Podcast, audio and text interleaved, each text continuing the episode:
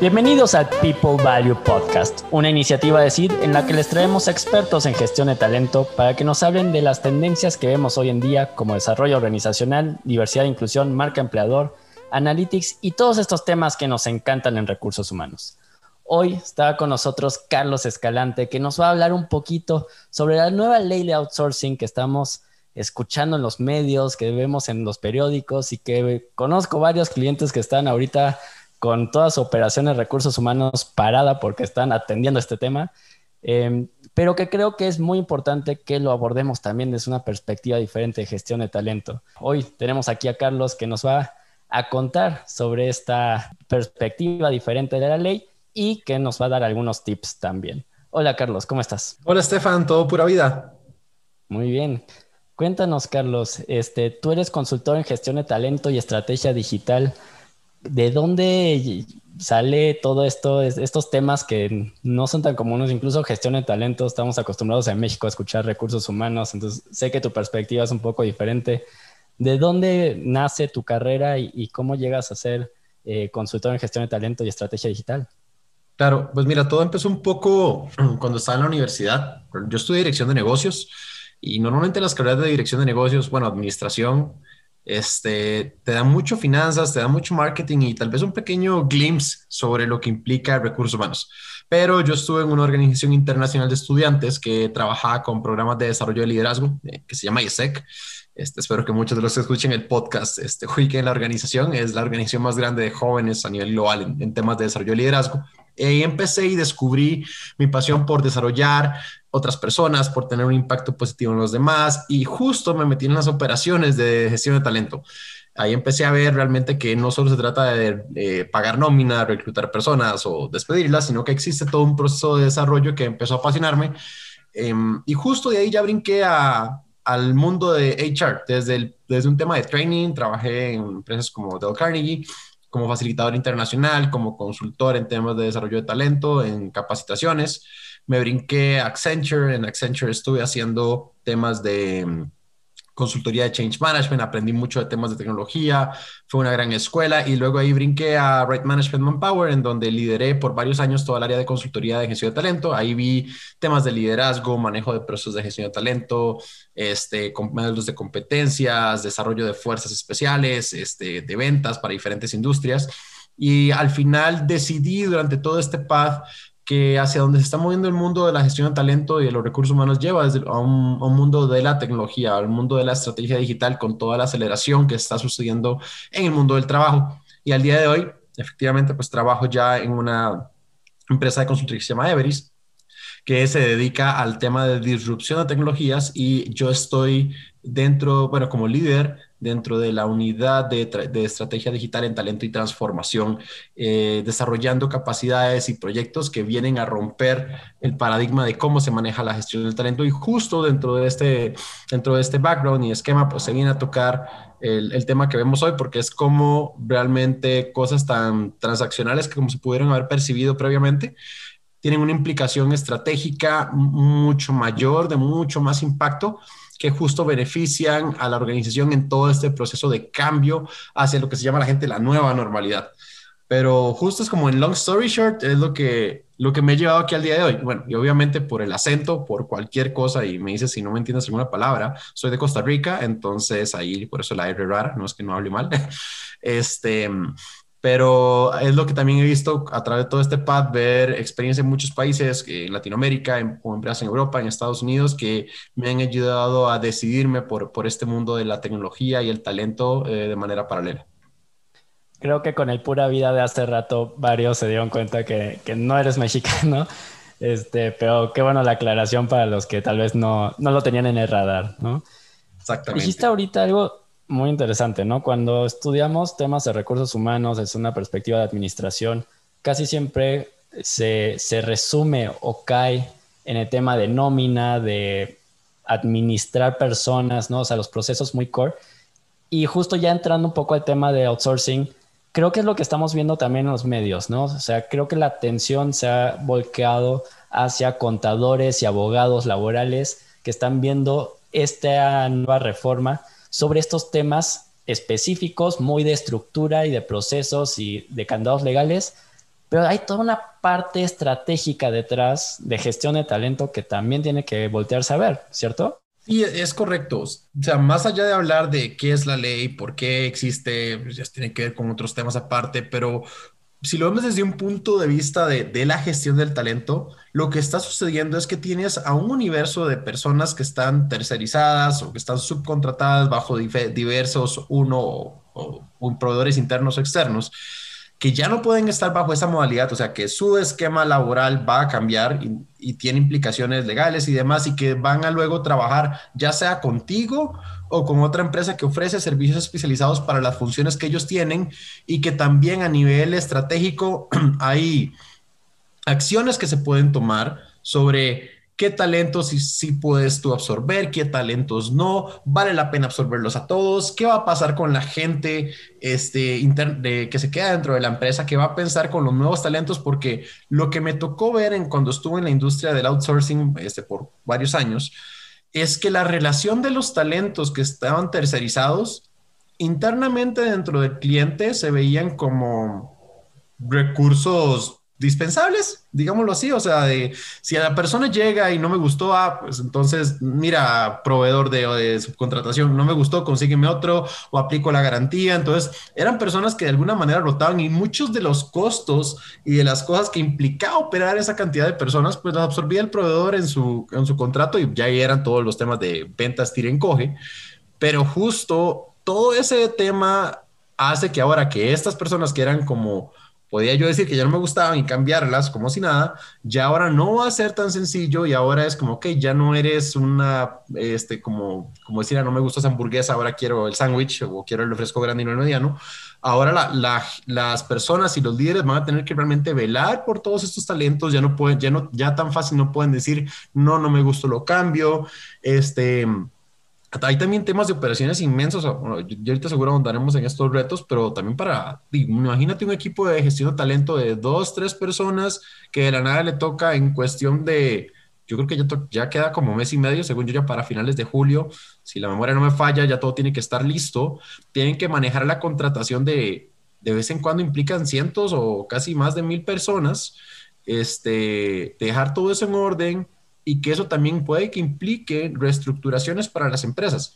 Dejando de tema el lado de la pandemia, que también es algo que está afectando a muchas de las industrias, pues también eso puede llegar a implicar a que la empresa diga, ok, realmente necesito toda esta cantidad de personas, realmente necesito esta estructura que esté de la manera correcta, puedo cambiar a nuevas formas de trabajo, más sistemas remotos, estructuras ágiles. O sea, hay muchas cosas que ahorita las empresas pueden empezar a plantearse y, y es un gran momento para hacerlo con el fin de eficientar su operatividad, la gestión de talento, y eso, de eso nadie está hablando, claramente porque la premura es el cumplir con las fechas estipuladas y no los culpo, o sea, yo creo que yo también estaría corriendo, pero va a ser importante para los directores o gerentes de recursos humanos empezar a pensar, bueno, ¿y, qué sigue? ¿Y qué implica? Porque bueno, si ahorita somos 5 mil y absorbía otros 2 mil, pues ya somos 7 y realmente necesito estos 7. Los 7 están dando bien porque hay muchas cosas que al día de hoy pueden eh, hacer las empresas para optimizar los recursos apalancándose de la tecnología,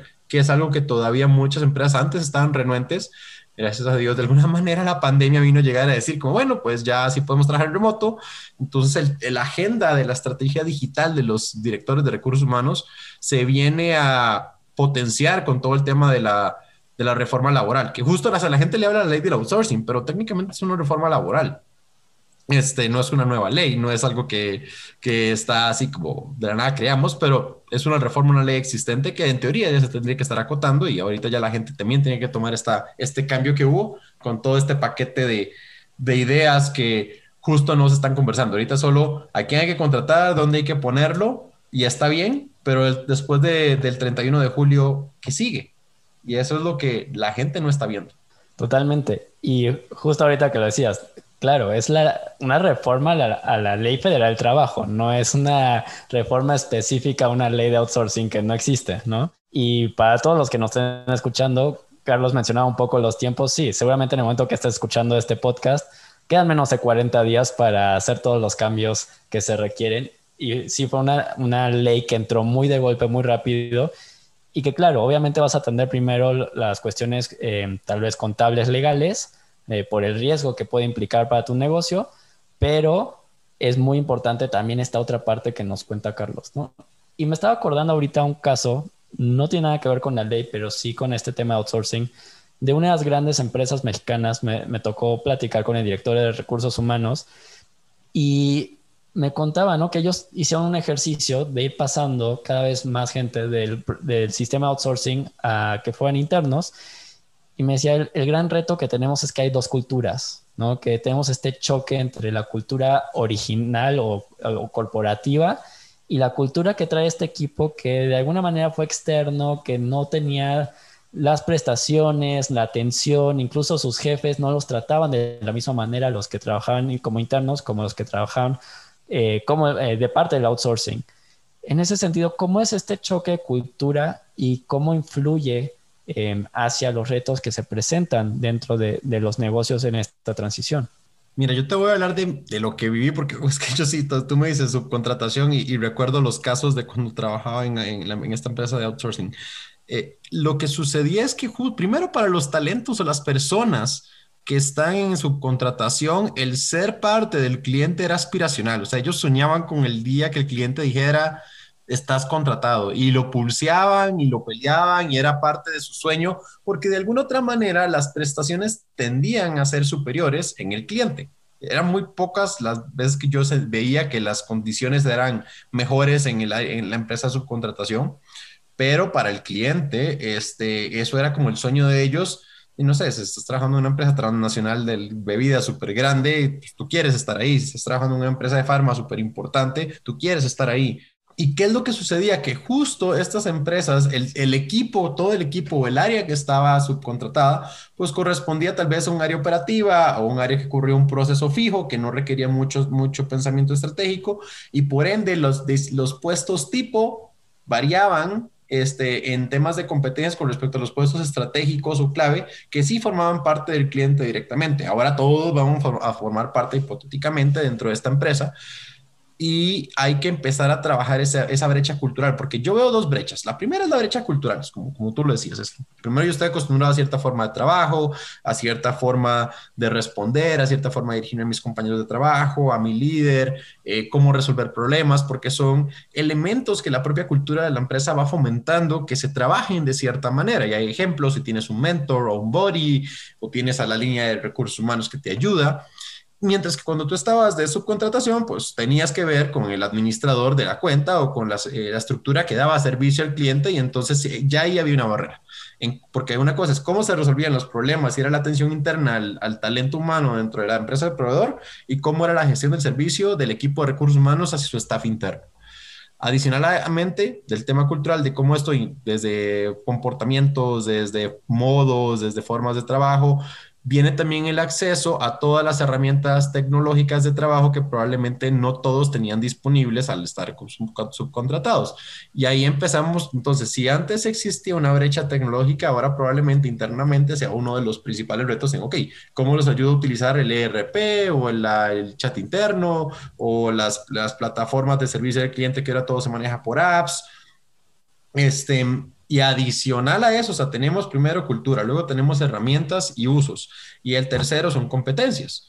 Porque al final, a diferencia de los recursos staff que estaban dentro de la empresa, que tenían un plan de carrera, que tenían una, una formación previa, un camino de desarrollo, las personas que estaban en su contratación no, no tenían eso internamente dentro del cliente. Ellos solo aspiraban con ser contratados directamente y ya para ellos era suficiente. Pero por políticas de la empresa, pues claramente ya tú entras, entras en los procesos de desarrollo, en los procesos de evaluación de desempeño, en los procesos de calificación y probablemente ellos entren a un mundo en donde les exijan más de lo que antes les exigían porque ahora se espera que el talento sea más productivo porque ya el talento forma parte del asset de la empresa no es un recurso externo, es un recurso interno que hay que desarrollar, fomentar y acelerar, porque si no, perfectamente, si lo vemos dentro de, voy a decir, voy a ponerlo una manera muy coloquial, pero dentro de la, la, matriz de clasificación de talento, son las personas que probablemente en el corto plazo no, no, no sean talentos a retener o a desarrollar y que más bien sean candidatos a desvinculación pronta por temas de productividad o cultura. Y eso es algo que gestión de talento tiene que empezar a ver porque justo dentro de todo este mar de personas que pudieran entrar es qué tipo de talento quieren, con qué cultura, con qué habilidades y decidir qué quieren hacer con ellos. Pero sí es un tema muy importante porque así como el cliente, he visto clientes que tenían esos talentos subcontratados demasiado absorbidos y técnicamente ellos eran, sí se ponen la camiseta del cliente y por el cliente entiéndase la empresa que contrató la subcontratación, este, hay empresas que literal sí marcaban línea muy tajante y es como de tú eres de la empresa de outsourcing y tú no eres de nosotros y, eso, y luego estamos nosotros. Y mucho inclusive venía del líder del cliente que administraba la operación que corrían estos, estos, estos talentos subcontratados que ellos perfectamente los veían, como te decía, como recursos intercambiables o dispensables que no valoraban el talento. Entonces, inclusive ahí ya no puede ser así. Entonces es un, es un cambio cultural bastante este, delicado en cómo se tiene que manejar y, que no muchas personas tienen en el radar. Y justo la, la, parte de los jefes, ¿no? O sea, creo que, digo, más allá de los, de los conceptos millennial, de jefe, líder, etcétera, creo que hasta el momento muchas veces cuando veías las estructuras, pues sí, sí actuaban como jefes, ¿no? El, el, que te dice qué hacer, cómo hacerlo y muy a golpe, porque al final ya tú tenías que cumplir bajo un cierto estándar de calidad que, se esperaba. Ahora que ya eres parte de la estructura, si, tu jefe sigue siendo el mismo, probablemente también tenga que desarrollar habilidades de liderazgo, ¿no? Entonces, no solo es trabajar con el equipo externo, sino también con, con el equipo interno para que desarrolle habilidades, como dices, ahora te van a evaluar por desempeño, vas a entrar en los procesos de talento, etcétera entonces, ¿qué, se tiene que hacer en ese sentido también de parte de, los líderes en sí que están dentro de la organización? Sí, de hecho, o sea, una, un reto lleva a otro. O sea, primer reto es de la cultura, que es literalmente qué voy a hacer cuando junto dos mundos. Y la segunda justo tiene que ver con los líderes que van a administrar estas, estas dos culturas que se unen porque antes probablemente tú eras el líder de un equipo de 5 y ahora eres el líder de un equipo de 35. y claramente no es lo mismo llevar 5 a 35 personas de diferentes niveles con una diversidad cultural y de no, ni, cuando hablamos de diversidad cultural ni siquiera estamos hablando de países, estamos hablando de microculturas. Eh, no es lo mismo llevar, liderar talento operativo con una formación académica básica, primaria trunca o secundaria trunca o universidad trunca a tener un, que también tenías un equipo directo de profesionistas, ya con maestría y con licenciatura, y ahora tienes a todos al mismo tiempo en un solo equipo. Este, los líderes también tienen que entender que ahora tienen que velar por el desarrollo de estas N personas que se adicionaran a su equipo, gestar la fusión de ambas culturas. Realmente se convierten ellos en, en líderes, agentes de cambio que tienen que habilitarse porque si no la empresa, o sea, no, esto no es responsabilidad de recursos humanos 100% de, ah, ahora te toca migrar, a este, hacer la culturización, la formación y yo como cliente interno, como líder, pues, me cruzo de brazos y espero que tú hagas todo y si no sales, culpa de recursos humanos. O sea, las empresas que decían eso o que dejen que eso suceda van a perder mucho dinero. No estoy diciendo que van a quebrar, no estoy diciendo que no, no se pueden recuperar, pero eso les va a costar muchos ceros y no creo que eso les encante. El poder realmente entender que a la par de la absorción cultural implica una habilitación acelerada e intensa para los líderes sobre cómo gestar este cambio va a ser importante y más porque muchos de los líderes que estaban a cargo de estructuras subcontratadas correspondían a líderes con poca o no tanta experiencia en estos temas, principalmente cuando son equipos operativos. Este, los líderes administrativos o en áreas de soporte probablemente tengan mayores capacidades para hacerlo, pero el riesgo todavía es mucho mayor que incrementen costos de rotación, este, costos por despido, baja productividad, costos por alta curva de, aprendizaje, por una mala gestión de los líderes al llevar a cabo este cambio en donde ellos no entiendan cuál es su rol, qué se espera de ellos, cuáles son ese guideline, ese journey que ellos deberían de gestar como líderes que, eh, que se debería de, llevar. O sea, sí, uno, cultura, dos, los líderes que la gestan, porque de la nada te conviertes en líder de un montón de personas para lo que probablemente no estabas preparado. Y esto me lleva a pensar un poco también en, el, en los altos mandos de una empresa, ¿no? O sea, la alta dirección. Porque de alguna manera creo que el, el, approach que han tomado muchos, o por lo menos lo que estoy viendo yo un poco en la industria, es que, que la instrucción ha sido arreglen el tema de nómina, hagan la transferencia, etcétera, pero no se está viendo este big picture sobre los efectos laterales que, como el que acabas de mencionar, ¿no? O sea, temas de rotación, que se puede convertir en costos. O sea, creo que se está viendo mucho como la curita, ¿no? O sea, cómo arreglo este problema que me cayó y tuve menos de 90 días para resolver. Eh, pero a gran escala, creo que hay muchos otros retos que a lo mejor no se están visibilizando, que no son de corto plazo, sino tal vez de mediano o incluso largo plazo, que tiene que ver con este desarrollo de talento y no los están viendo, por lo menos no está dentro de la discusión general que, que, estamos viendo alrededor de la ley de outsourcing. ¿Tú ves algún otro reto que se debería de considerar y que tal vez no hemos tocado hoy todavía, pero que sí es importante que, que los líderes o por lo menos el equipo de RH transmita internamente dentro de sus empresas? O sea, sí no está relacionado con, con, al 100% con el tema de la reforma laboral, pero sí algo que puede ayudar o que facilitaría mucho esta gestión y esta transformación, o sea, aprovechando que ya todo esto está pasando, es, es que el CHRO, el director o el gerente, dependiendo de cómo sea la estructura interna de la empresa, tiene que empezar a verse como un área que no es operativa, o sea, eh, gestión de talento, recursos humanos no es un área de costos, realmente tendría que cambiar un paradigma de generación de ingresos, un profit center. ¿A qué vamos con esto? O sea, el, asset del talento siempre se ha hablado que es importante, pero nunca se ha logrado cuantificar. Pero antes tal vez porque no se podía y podía yo perdonarlo. Y cuando digo antes, estoy hablando de los 90, ni siquiera los 2000. O sea, tú y yo no habíamos nacido. Entonces, este, em, pero pero justo el poder realmente percibirse que los líderes y los directores, o sea, sí, o está el director general, está el de ventas, el de finanzas, y luego yo pondría el de recursos humanos con el de tecnologías de información. Sería como el super dream team o power team que debería estar hablando sobre el futuro de la empresa. ¿Por qué? Porque si estamos hablando de temas de, y esto tiene que ver mucho con lo que me dedico actualmente, de estrategia digital, de transformación de las empresas, el asset del talento es el centro para que, el, para que el éxito de las implementaciones tecnológicas se lleven a cabo en las empresas y, transformación cultural, transformación organizacional. Porque si las personas no están habilitadas, no están comprometidas y no están generando los resultados que tienen que lograr, pues claramente no, la empresa por más que compre las mejores máquinas, por más que se robotice al 100%, por más que sea cinco personas liderando, si ya una persona no está, pues 20% de la productividad de la empresa se va para el piso. Entonces, es importante que las empresas empiecen a hablar y a tener este paradigma en justo ya recursos humanos no es contratar, despedir, capacitar y tener, y lo voy a decir de manera muy coloquial, de agarrémonos de las manos, cantemos en un team building, o sea, no.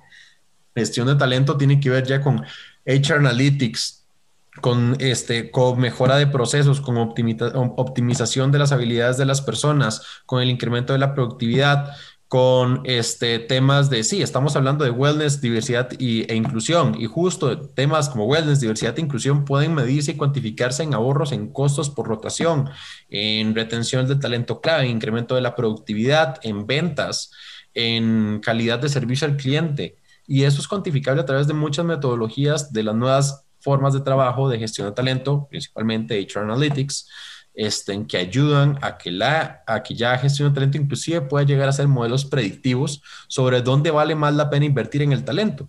Si tengo yo varios programas de salud y de wellness y de trabajo remoto, no quiere decir que todos sean buenos o todos sean malos, pero hay unos que son más efectivos. ¿Por qué? Porque hay factores culturales, hay factores geográficos, económicos que pueden interferir y el mismo programa que funciona en Ciudad de México perfectamente no sirva en Sonora y es total y completamente válido. Pero el hecho de que recursos humanos pueda dar esta información de manera proactiva o inclusive darle una, un trasfondo de talento a los problemas del negocio que muchas veces la gente no tiene explicación. Vámonos a algo tan básico. ¿Por qué no estamos vendiendo? ¿Qué pasa con los vendedores? Que todo el mundo tiene problemas con los vendedores porque es una de las, estructuras de talento más complejas para manejar. Eh, se puede explicar desde un punto de vista de gestión de talento. Justo estaba viendo un business case en donde en, una, en un banco a nivel de sucursales nacionales, hicieron un estudio de querían entender cuáles eran los procesos de gestión de talento que más impactaban en la productividad de los agentes de ventas de un banco, o sea, quiere decir que quien colocaba más crédito este, o otorgaba más este, o recolectaba mayor cantidad de dinero de los consumidores, bueno, de los usuarios del servicio, y al final resultó que lo que más impactaba era el proceso de reclutamiento basado en solo dos factores de la personalidad. Uno tenía que ver con el tema de apertura a nuevas experiencias, porque las personas que tenían este skill podrían realmente ser más flexibles a la hora de adaptar los servicios financieros y colocarlos en el mercado. Y la otra tenía que ver con un tema de flexibilidad y de pensamiento lógico matemático. Entonces, ¿qué fue lo que hicieron? Ok, todo lo demás lo descartaron este, la conclusión fue, ok, vamos a robustecer nuestro proceso de reclutamiento basado en estos dos temas porque nos dimos, que, nos dimos cuenta que era lo que más impactaba en los resultados de los agentes de las sucursales bancarias y decidieron revisar de pies a cabeza todo el esquema y el programa de capacitación porque se dieron cuenta que el esquema de capacitación no tenía un impacto este, relativamente fuerte eh, y no era tan influyente en los resultados. Entonces, no es que la capacitación no, no, no, no, no otorgara recursos, eh, perdón, resultados positivos, pero este, tal vez los contenidos y la forma en la que se estaban dando no estaban dando los resultados, entonces también es un tema complejo que, que requería una segunda investigación. Pero justo eso fue una contribución muy tangible para recursos humanos porque querían ver cómo hacían para vender más y recursos humanos pues dijo, pues déjenme, permítame para ver, porque tiene que, obviamente ventas tiene que ver con talento humano y no solo se trata de quién sabe, quién no sabe, sino en cómo se hace. Y al final resultó que era un tema meramente de un proceso de reclutamiento, de temas de personalidad que no son desarrollables. Y esto es muy fuerte, ¿no? O sea, al final, justo en esta evolución, como dices, nos podemos quedar en los 90 o nos podemos quedar en el 2020, ¿no? Y y en ese sentido, creo que sí el, coincido contigo. El, rol de recursos humanos o de gestión de talento tiene que evolucionar. Ya no nos podemos quedar en, formas de trabajar anticuadas. Pero justo hablando un poco de esta reforma, y, creo que lo dices, ¿no? O sea, no todas las empresas pueden hacer exactamente lo mismo, pero hay ciertas cosas que toda empresa debe atender o que debe priorizar en esta transición. Tú que estás viendo em, desde tu perspectiva como consultor, ¿cuáles son las prioridades que debe atender una empresa en esta transición? Porque al final del día coincido contigo, hay como miles de cosas que puede hacer recursos humanos, pero esto lo tenemos encima nuestro y hay que hacerlo ya, ¿no? Y a lo mejor muchos ahorita están un poco perdidos, no saben por dónde. ¿Cuáles serían tus recomendaciones o cuál debería ser este proceso ideal que debería seguir una empresa en esta transición eh, de incorporar equipos o no, como decías, puede ser que haya que desvincular gente. ¿Tú qué es lo que estás viendo como proceso base? Para no perder la línea, sí, justo hablamos primero de que las empresas tienen cuatro retos para poder hablar de las soluciones, para recapitular. O sea, son cuatro retos. Uno, la estructura, o sea, al final, ¿cómo vamos a quedar con respecto a los nuevos requerimientos de la ley? Más gente, menos gente, la misma gente. Segundo es la gente que voy a absorber, ¿qué brecha tiene? Tiene mucha brecha, poca brecha cultural, de habilidad y de conocimientos con respecto a lo que yo tengo hoy al día en mi empresa. La tercera es, tengo los líderes necesarios para poder gestionar este cambio de manera articulada y paralela a nivel nacional en seis semanas. y, la y la cuarta es, ¿cuál va a ser mi proceso de cambio? Porque no hay, o sea, velo por donde quieras, estamos en medio de una transformación y por transformación se tiene que hacer proceso change management ya obviamente hay muchas formas y metodologías de llevar change management. Entendiendo esos cuatro retos, yo lo que, lo que normalmente he conversado con mis clientes y con las empresas y las personas que conozco, mis pares en gestión de talento, es que las empresas deberían de estar haciendo por lo menos cinco cosas. Y unas van muy relacionadas a, a cada uno de los retos. La primera es, tienes que, antes de hacer cualquier movida, tienes que hacer un análisis de tu estructura actual alineado a dos cosas, pues cuál es tu razón social, porque obviamente eso tiene implicaciones con respecto a lo que la nueva, la nueva reforma este, busca que se geste y que tengamos que tener. Bajo, esa, bajo este tema es, uno, ver si dentro de esa estructura tengo que absorber a todos o no tengo que absorber a todos y hacer como esos escenarios. Es como, primero absorbo todos y solo sumo. Segunda, absorbo y desvinculo. O la tercera es, pues solo toca desvincular. Y esos son como tres diferentes escenarios muy macro, pero que justo de ahí tienes que partir, tienes que saber qué va a pasar. ¿Y cómo tomas esa decisión? No solo obviamente es meter personas en las cajitas o diseñar más cajitas, esto es algo que HR tienes que ser, tiene que ser a la par de finanzas. ¿Por qué? Porque obviamente esto implica cargas sociales, prestaciones, gastos de contratación, gastos de capacitación, presupuesto que probablemente no estaba tan contemplado para estas alturas del año y de ahí ya tienes la foto. Cuando tienes la foto, entonces, ok, ya sabes dónde van a estar los cambios y, qué áreas se van a ver impactados. Entonces, vámonos a preparar a los líderes. Antes de cualquier, inclusive empezar a mover gente, búscate a los líderes y empieza, que sería el segundo punto, para prepararlos para este cambio desde un punto de vista de change management, siendo ellos agentes de cambio y articuladores de toda la estrategia y las tácticas que se van a tener que hacer, ya sea desvinculación, vinculación, ambas, como sea que ya se haya decidido que quede la estructura. Que justo acá es, ya que tienes a los líderes preparados, este, tienes ya la estructura definida, entonces empieza a preparar y a hacer el journey de, digo yo, el transformation journey, el journey de transformación, el journey, o el camino del cambio, o el camino de la adaptación a la nueva, a la nueva reforma, con fechas, nombres, los portados, y que sean como olas, o sea, no, no quieras, bueno, ya teníamos seis semanas, no quieras olas de una semana será, pero, pero justo acá es este, ya empezar a ejecutar esos procesos de vinculación y o desvinculación con sus respectivos procesos de onboarding. O sea, las personas que entren tienes que darles casi, casi que es como cuando, ves como cuando vas y te compran un carro y te lo regalan, que te hacen fiesta, le ponen moños, te dan comida, champaña y foto del momento y todo. Tiene que ser un gran momento. Y no solo para las personas que entran, sino para los equipos que reciben a esas personas. Y métele el factor de que estamos en virtual. Entonces, multiplícalo por dos. Este, ¿Para qué? Para que las personas tengan ese sentido de pertenencia, se sientan felices de que ingresaron y que las demás, y que ya es como de, mira, no importa el pasado, ahora somos solo, o sea, el, el mensaje tiene que ser fuerte, pero también la actitud del equipo y de los líderes tiene que ser congruentes. Por eso que la importancia de los líderes a la hora de manejar este onboarding de nuevos talentos. Y por otro lado vienen las desvinculaciones. Desvinculaciones nunca son fáciles y tienen que planearse de manera correcta. Desde, desde poder habilitar, eh, capacitar a los notificadores ejecutar debidamente las, eh, todas estas, vinculaciones de las personas que no puedan mantenerse dentro de la empresa por temas de estructura y presupuesto, hacerlo de manera ágil y ojalá poder a ellos darle servicios de outplacement. Porque el momento y el contexto realmente lo ameritan y creo que es algo que luego las personas pueden agradecer. O sea, no muchas veces las, te despiden por, por temas de que eres un mal talento, pero corresponden a estos lineamientos del negocio que ya en este momento la posición no es rentable o no es requerida y muchas veces en este tipo de adaptaciones con todo lo que es y no es de la razón social, pues pudiera gestarse esta situación. Entonces, dar este, este servicio de outplacement y manejarlo todo de la manera casi más rápida posible. O sea, no es primero los contrato y luego despido a todo el mundo. Ojalá casi que todo en paralelo para que el, el impacto, el clímax de la transformación sea lo más corto posible, para que más bien entremos a la parte de bonita y de transformación, que eso nos lleva a la alineación de los equipos.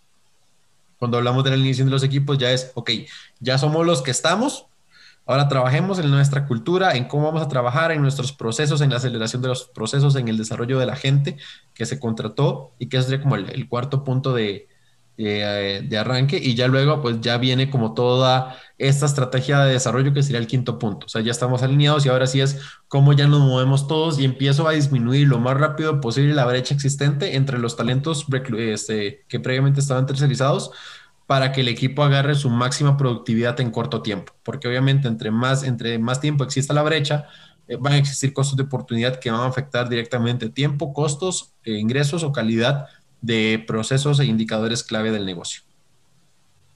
Súper. Y ahorita me quedé pensando porque justo en, esta urgencia de sacar todo eh, antes de, la fecha límite, algo que estoy viendo y creo que muchos no están percibiendo es, a ver, esto no, no acaba una vez que terminamos esta transición o que ya hicimos el cambio de nómina, ¿no? O sea, creo que dos de los puntos que mencionas son súper claves antes de, ¿no? Que tiene que ver con esta foto de la estructura que mencionas y la parte de los líderes en esta gestión del cambio.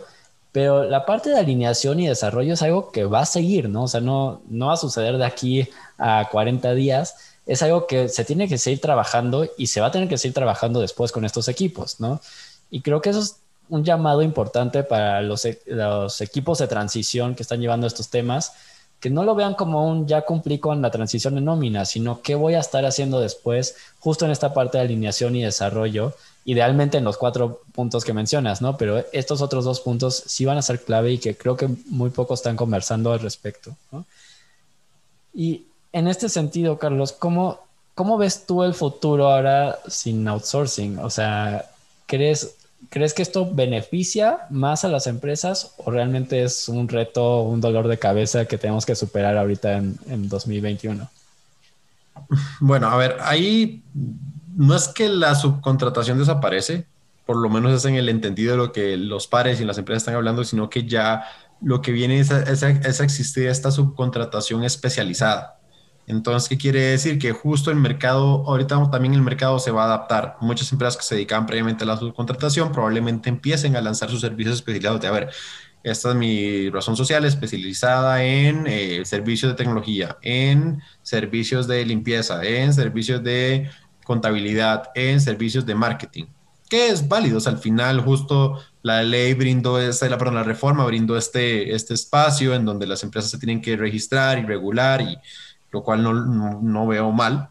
Este, y justo ya la forma en la que el, el negocio va a empezar a operar su talento, si, son, si, si, si logramos manejarlo, eso ya es más a nivel teórico, todavía hay que verlo cómo se ejecuta en la práctica porque hay muchas variables, pero si lo vemos de una manera muy fría es, te quedas con las personas que están relacionadas directamente con tu cadena de valor vertical. Entonces, si tú como empresa tienes el control directo de tu cadena de valor vertical, en teoría debería de verse impactado de manera positiva en cómo te perciben tus clientes y en los resultados del negocio, hipotéticamente hablando. El tema es que para que esto se geste tiene que haber un sistema de gestión de talento bastante bueno para que el talento se integre a la cadena de valor, no solo por posición, sino por nombre, por procesos, por procedimientos y políticas, que el, director de recursos humanos trabaje de manera proactiva con el comité ejecutivo core o top de la, de la organización para tomar las decisiones correctas, se empieza a generar data. Aquí sí va a ser importante que para que esto se dé, las empresas tienen que empezar a ser más data driven y, just, y HR es una de las áreas que más brecha tienen en esto. Es por eso de ahí la importancia de temas como HR Analytics para poder tomar decisiones enfocadas en el negocio y no en percepciones. Y ya eventualmente tomar ventaja de los servicios especializados que ofrece, que estaría ofreciendo el mercado para que aquellas actividades que no están integradas a mi cadena de valor, pues le saquen mejor provecho a, menor costo. Pero esta readaptación creo que le va a tomar un tiempo a las empresas y es algo que pudiera jugar. Ya a nivel financiero no es mi expertise, probablemente haya impactos en un momento o cosas que se tengan que manejar, pero desde un punto de vista de estrategia de negocio y de talento, digo, hay que jugar con lo que hay. Entonces, eso es lo que hay, no hay forma de cambiarlo. Entonces, ¿qué, qué vamos a ver? ¿El vaso medio lleno, el vaso medio vacío? Pues veámoslo medio lleno y saquemos el mejor provecho de esto, en donde al final la oportunidad para el negocio es, ahora yo voy a estar a cargo de la cadena de valor de mi, de mi empresa. Totalmente. Y, me gusta esto, ya casi llegando a las conclusiones. creo que sí es un momento que si, si lo tomamos, como dices, como vaso medio lleno, tenemos esta oportunidad de realmente reestructurar nuestra empresa, trabajar en el liderazgo de, de los equipos que tenemos y alinearlos y crear programas de desarrollo que realmente hagan que nuestros servicios sean mucho mejores que los que teníamos antes, ¿no? Depende mucho desde la perspectiva cómo tú ataques este problema y que realmente lo uses como una oportunidad para crecer como empresa. Justo. Y, de ahí, algo que tendrían que apalancar, porque también es uno, sí la, la transformación y cómo se está, pero también qué herramientas tienes. O sea, entre más te apalanques ahorita herramientas tecnológicas, herramientas de colaboración online, eh, buenos LMS, un buen ERP o HR Information Systems, eh, plataformas de analítica de datos para temas de gestión de talento, más fácil y rápido vas a poder tomar decisiones que te cuesten menos. Y creo que es, es importante que la toma de decisiones ya no, y menos ahorita tiene que estar basada en la intuición. Si estamos en este proceso de transformación, yo instaría a las empresas a que aprovechen para, principalmente gestión de talento, recursos humanos, armarse de todas las herramientas digitales que hay ahorita en el mercado, obviamente con todo su debida adaptación, proceso de habilitación, pero es el momento indicado para poder aprovechar y apalancar esa transformación como un punto de, quiebre para la forma en la que ellos venían trabajando y que también como venían siendo percibidos en lo interno de la empresa. Y justo en eso estaba reflexionando ahorita, porque si, si veo esta crisis como los tiempos, ¿no? De tenemos que sacar esto rapidísimo. Al final del día, cuando nos, agarró la pandemia el año pasado, también en cuestión de semanas tuvimos que adaptarnos y hacer un cambio de, de nuestra forma de trabajar de manera muy radical, ¿no? Creo que más que preocuparnos por esos tiempos, deberíamos estar reflexionando en nuestras empresas si el equipo de recursos humanos y los líderes de la empresa, porque como dices tú, decías hace rato, ¿no? No solo es tarea de recursos humanos, es tarea de todos, pero sí tenemos esa capacidad de adaptarnos de manera rápida y ágil hacia modificaciones que vemos en el entorno, porque pues, vivimos en el siglo XXI y las cosas cambian constantemente, las tecnologías cambian constantemente y creo que tenemos que tener esa agilidad para realmente adaptarnos bien, de manera correcta y con un impacto positivo para el negocio de manera muy rápida, ¿no? Y, creo que eso es algo que me llevo como reflexión también con, con esta nueva bomba que nos cayó, de, a ver, recursos humanos, los líderes de la empresa, estamos para gestionar esos cambios de manera correcta y de manera eficaz. Y ya para ir cerrando, Carlos, ¿hay un consejo, último consejo que, le puedas o quieras dar a, los equipos de recursos humanos en, sentido resumen?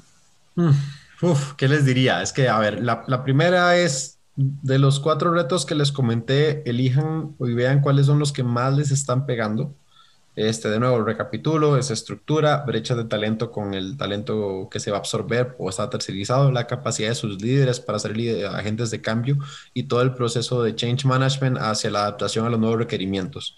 Y esto poder transformarlo en estrategias tangibles, no solo, y que esto no lo hagan solo con ustedes, apalánquense del área de finanzas porque ellos les van a dar los inputs de cómo queda la estructura, apalánquense del área de tecnología porque ellos les van a dar las herramientas este, en conjunto para poder eh, vencer el reto del tiempo que se está llevando a cabo. Y no olviden el, realmente aprovechar esto como una plataforma para convertirse en un, pilar estratégico de la empresa, ya no solo como de palabras, sino también de hecho. Y eso también implica cambiar la forma en la que nosotros como gestión de talento operamos y brindamos valor al negocio. O sea, no ser un centro de costos o de gastos como se percibía, sino más bien un centro estratégico de ingresos que permite el crecimiento de la organización. Y esto que está pasando justo es un eh, momento idóneo para demostrar las capacidades y empezar a ver qué sí podemos hacer para ayudar al negocio a que se mantenga a flote en un momento, ya no diría de crisis, pero yo creo que sí diría un momento que se, todavía se mantiene de incertidumbre y que puede ser un parteaguas para muchas organizaciones en el futuro éxito que pudieran tener. Totalmente, totalmente. y más que nada hacerlo de la mejor forma y Carlos, seguramente muchos van a decir, ok, sí, pero ¿cómo le hago ya en el día a día con mis retos muy particulares de mi negocio? Tal vez quieran conversar, contigo sobre tus cuatro pasos, cómo los implemento en, mi propia empresa, ¿no? Eh, ¿Cómo se pueden poner en contacto contigo para seguir conversando de estos temas? Claro, este, bueno, me pueden buscar en mi principal medio siempre es LinkedIn, ahí es donde ya me estoy moviendo, reposteo cosas, comento, eh, creo que es la mejor forma de, de, conectar a nivel profesional. Entonces a mí me pueden buscar en LinkedIn con mi nombre completo, que es Carlos Eduardo Escalante Fernández. Lo compartimos junto con el podcast para que, para que te puedan contactar y darle seguimiento a esta conversación que fue muy interesante, que se me fue volando el tiempo. Carlos, muchísimas gracias eh, por todos los consejos y, darnos un poco más de contexto de esa perspectiva diferente de lo que estamos viendo con esta ley. O sea que no solo es nómina, no solo son temas legales, hay un tema muy importante de gestión de talento que hay que atender de manera correcta para que esta transición se haga bien. Este, muchas gracias a todos los que nos están escuchando por prestarnos sus oídos un rato. Compártanos cualquier reflexión que tengan, duda, lo que sea en redes sociales. Estamos en LinkedIn como Seed Consulting México y nos escuchamos en la próxima.